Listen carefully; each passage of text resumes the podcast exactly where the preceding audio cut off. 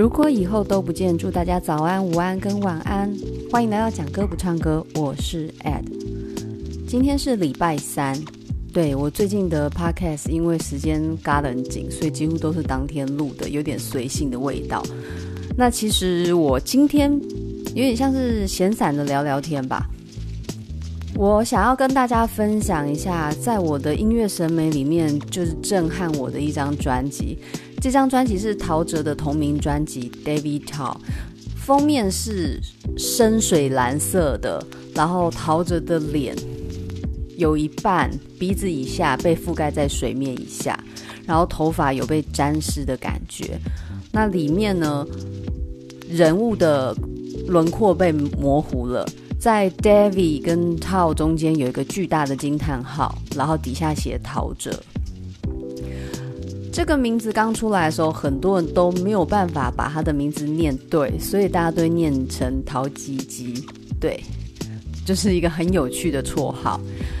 随着这张专辑的降临，我们的音乐时代也开始有了不一样的元素加入进来。对于比较年长的人来说，认识陶喆的途径是从他最有名的爸爸陶大伟。那陶大伟是一个很有名的艺人，他的名气在老一辈眼中其实是非常非常的被大众所熟悉的。他是一个歌手，也是演员，同时也是电视节目制作人。那大家又称他为陶叔叔。他最有名的电视节目，比如说《锦绣年华》《连环炮》，《连环炮》应该有些人会有听过，还有《嘎嘎乌拉拉》，这个应该也有人有印象。那再来还有一个是小人物狂想曲，所以它其实占据了大概是一九四二二零一二这么长的一个跨度里面，它活跃的年代也非常久。它从一九六二年走进了流行乐团，组组织了一个乐团，然后之后在一九七零年代开始在迪士尼公司做动画制作。最后呢，又在一九八零成为这种儿童节目的制作人。一九九零的时候，他自己就成立一个传播公司，所以他的路途一直是跟艺术、演艺界是有息息相关的。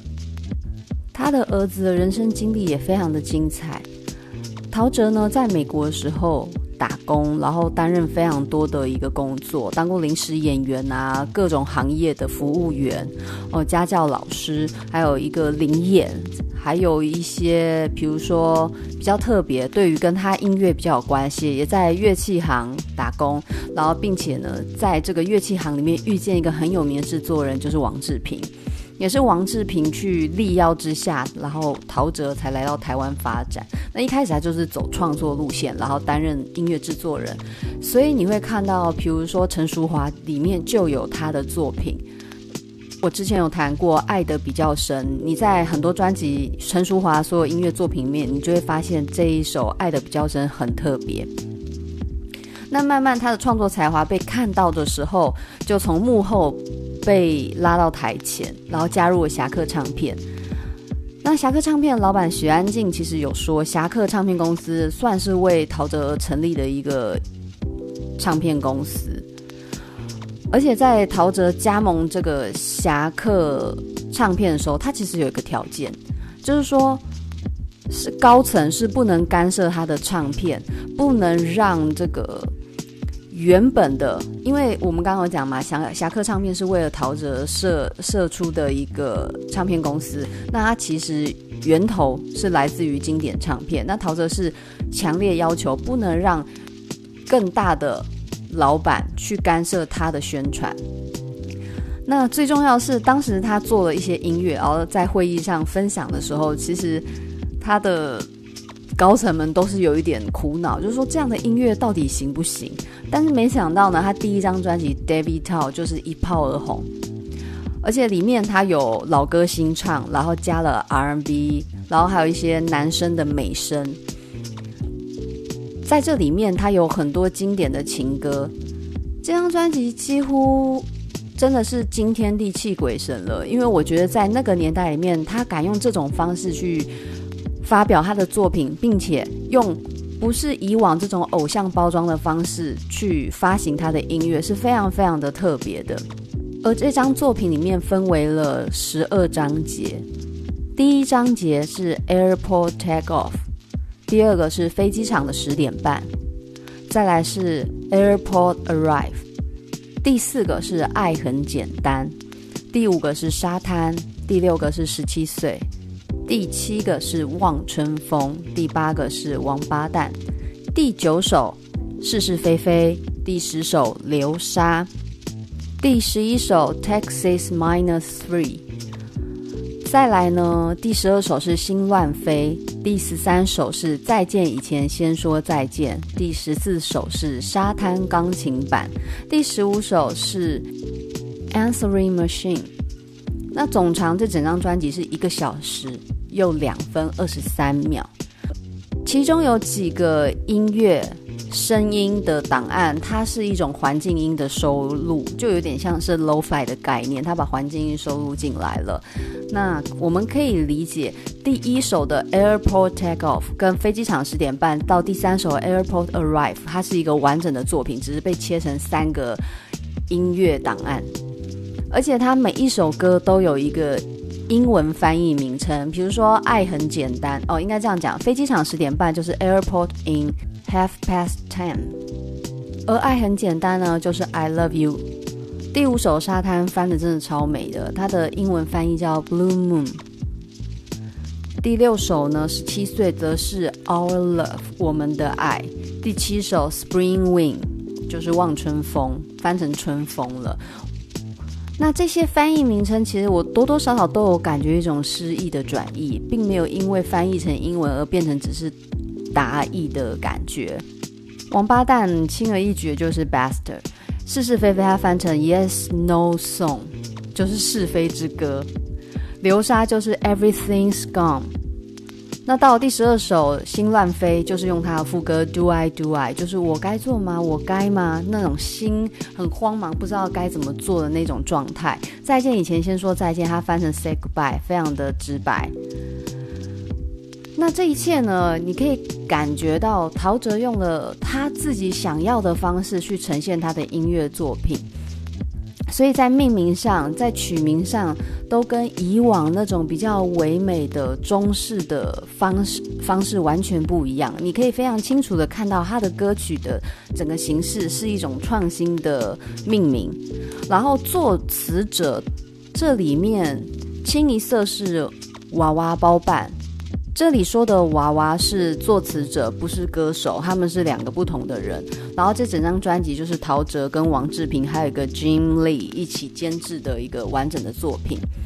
在一九九七年十二月六号，他发行了这张专辑之后呢，就开启了他的演艺之路。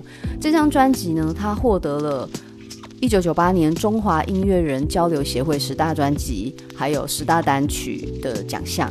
那十大单曲，大家想一下，应该会是什么歌得奖？不是爱很简单，是沙滩。就是我在讲歌不唱歌里面分享第一首陶喆的歌曲。第九届金曲奖，我觉得很可惜，他被提名了五个奖项：最佳唱片、最佳男演唱、最佳新人、最佳唱片制作、最佳作曲人。那里面呢，他获奖是最佳新人跟最佳唱片制作人。但是我想，如果一次让他全包办的话，也许少年得志未必是幸运的事情，所以也好啦。只是陶喆，我觉得以他的实力，在得奖上面的次数还是太少了。我觉得作曲人其实他只有提名没有获奖，我也是很困惑，因为《沙滩》这首歌真的很唯美、很诗意，充满了画面感，那个情感的渲染力真的很强。那接下来会有几个集数，我们都会来讨论陶喆这一张 David Tao 的专辑，主要是他是陶喆第一次由自己跟其他制作人还有作词者一起合作而产生出来的第一个专辑宝宝。那这个专辑宝宝当然会有很多的青涩感，但是同时这个青涩也会让人觉得很新鲜，因为毕竟它是初尝试的在。当时乐坛里面没有人这样做歌曲，而且他使用大量 R&B 的风格，然后有很多的即兴的转音，而且那个转音的音高是非常高的。同时他那个转音主导了整个主旋律，等于我们在听他歌的时候呢，就会跟着一起被那个高音给拉得很远很远很远。那今天呢，我们会介绍的第一首歌呢，就是刚才我说的那三首合并在一起视为同一个作品的《Airport Takeoff》跟《飞机场的十点半》加上《Airport Arrive》。如果你想要听飞机场的十点半，那你一定要一二三这三个音乐档案一起听，它才是一个完整的故事。那这首呢，开头在音轨上面你会听到 Airport Takeoff，飞机起飞了，一阵非常尖锐的飞机起飞声切进了我们的听觉，陶喆的刷弦的声音，还有他的歌声，轻轻的呢喃。他的开头是十点半的飞机快要到了。机场还是那么的拥挤，我喝来喝去，可乐还是要剩一点，剩一点给你。Oh yeah, for my baby。我们可以理解这个飞机起飞声，也许是这个等待的人他在机场听到各式各样飞机起飞，也有可能是他跟。他分开准备要接机的这个人，在故事一开头，他想起初次送别他坐上飞机的那个响声。开头的歌词是十点半的飞机快要到了，机场还是那么的拥挤，所以在时间点上面，你就可以理解十点半是晚上，因为照理说。他会提到机场那么的拥挤，是让他觉得还是那么，就是代表他已经等了很久，等了一整天，而且他选的时段是比较冷门的。可是他觉得为什么机场在晚上十点半还是这么多人？我喝来喝去，可乐还是要剩一点。我焦躁地喝着可乐，一口接一口，一口接一口。可是我仍然不会忘记要留一口给你。那并不是说真的就是可乐一口给你，而是说。我即使焦躁，我在做这些微不足道的小事情，我还是想着你。然后再下一段，一年前的我们过得那么快乐，充满笑与泪的时光，baby。我以为走下去是一种默契，你却说你需要离开。需要一些空间呼吸。唱他的歌，听起来真的很考验你的转音跟你的假音。他这里他说，一年前的我们过得那么快乐，所以我觉得那个飞机起飞的声音，也许是一年前回忆的那个切点。一年前我们过得那么快乐，充满笑与泪的时光。那是一个充满各种情绪、充满回忆的一个时间段。我以为走下去是一种默契，就是我以为那个笑与泪的时光，那么快乐的在一起是可以一直维系的。可是你却说你需要离开，需要一些空间呼吸，所以就有了 Airport Takeoff，飞机起飞了。Maybe baby baby baby oh baby baby oh baby。是不是拥有以后就会开始要失去？我给你的越多，你却越想要多。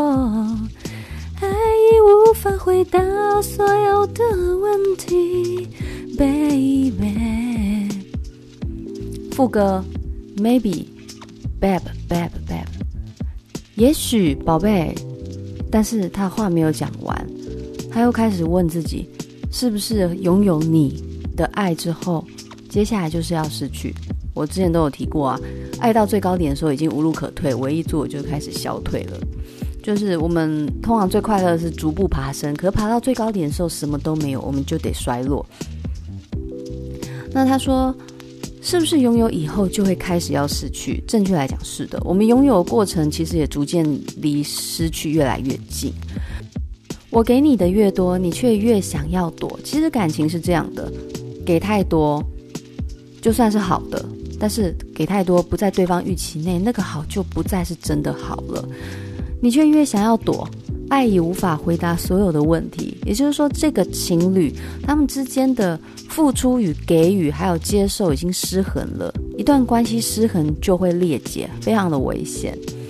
这是前面一段，然后它包含的是等待的人的心情，还有他的回忆，然后他再开始分析他跟他之间的感情的问题。然后下一段呢，十点半的飞机已经到了，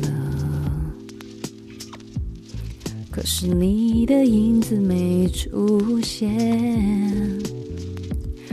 我想你可能在等待你的行李。和你的红色和白的皮。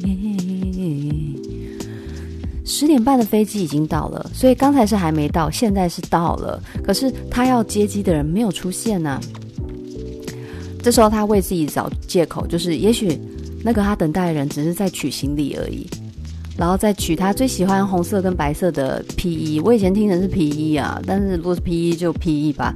总之就是。他在心里为他想了借口，他没有及时到，是因为他还在忙，他还在领取他的行李，他会出现的。然后接着副歌就是唱这个一年前的我们过得那么快乐，诶，不该说是副歌，就是后半段他又开始在回忆嘛，就是我以为走下去是一种默契，你却说你需要离开，然后一路唱 Maybe baby baby baby，然后爱已无法回答所有的问题，这里都一样。那再来呢？他的故事又进展了，从十点半前、十点半当下，接下来一点半，一点半的我在回家路上，旅客名单没你的名字，我想你已经做了最后决定。你的想法，哦，我失去你。时间点一路推移到凌晨的一点半，他已经在回家路上，他放弃等待，而且他呢也并不是马上放弃，他查过旅客名单，没有他的名字，没有他要等的人名字，所以呢，他心一凉，他知道他要等的人不会来了，所以他大唱说：“我失去你。”后半段副歌大致相同，但是他后面有唱，是不是爱给的不够，所以你要怀疑？你还要再想吗？哦，你要不要回家？人总是傻到失去才想珍惜。No，最后那一段超级撕心裂肺的。是不是我给的太少了？原本是说给的太多了嘛，在最前面他不是有说吗？我给你的越多，你却越想要躲。可是他到后面已经崩溃，他说是不是我给的太少了？所以你要怀疑我，你不想要跟我在一起了，你还要再想吗？然后很痛苦地唱，你要不要回家？你看你要不要回家？家是两个人建构的，你要不要回到我们两个的家？人总是傻到失去才想要珍惜，但是讲这些有什么用呢？然后这首歌就非常悲伤的断裂了。可是如果你有认真听第三个 Airport Arrive，你听到了什么？David Tao，David Tao，什么意思？有人在找他，谁？就是他要接机的人，只是晚到了，班机迟到了，他搭晚了一班。你们要想，在一九九七、一九九八年，手机没有那么盛行，所以所有的来往跟联系都没有你想的这么快、这么方便。在那样的时代里面，只凭着只字片语、一个约定，然后在那漫长等待里面，时间错过了，你必须要不断说服自己，一直坚持着。没有办法像现在一样资讯这么透明，所以那种心理的转折还有复杂程度就超乎我们的想象。那这首歌在我的听觉理解上面，我认为就是一个误会，然后所以错过。但是其实他想见那个人并没有放弃他，他来了，只是他晚来了。那这首呢，大概就是。一首非常有层次、很清楚地讲述了一个等待的心情。从时间快到之前，其实你你们要知道，所有情绪最高涨都不是发生的当下，而是在等待的那一段时间。等到事情当下那一刻来临的时候，会忽然觉得好像也没有那么差，好像也没有想象中的那么可怕。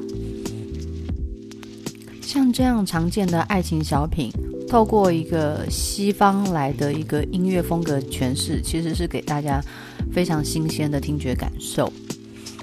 那像 R&B，它其实是一种音乐风格的综合，就像所谓的病跟症候群两回事。我们讲爵士乐就等同于病，就是一个比较指向性的一个讲法。那我们讲斯德哥尔摩症候群，而不会讲斯德哥尔摩病，因为斯德哥尔摩症候群它是有很多的很多的病状合在一起。